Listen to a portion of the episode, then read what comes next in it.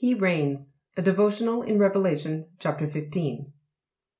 If you've ever done strength training, you will know that it's typical to lift your dumbbell 10 times for three sets. The first 10 lifts are usually easy. The second set is when you can feel your muscles becoming fatigued. And the next five lifts of the third and final set, everything begins to shake.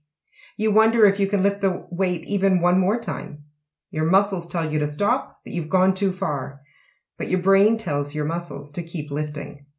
On lift number six, you suddenly feel better. You've passed the halfway mark. Surely you can lift the weight four more times. The end is so close. You realize that you're going to make it. That's how John must have felt as he sees another marvelous sign, and he realizes at the end of these last seven plagues, the wrath of God will be completed.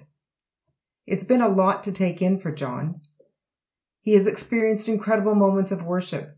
He's come face to face with the Lamb. He's seen the heavenly purposes of history, and he's watched human suffering and rebellion. He must have wondered how much more he would have to see.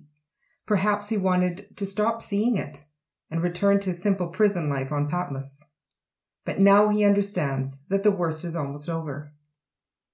You would think at this point that there would be silence, but that's not what John sees and hears.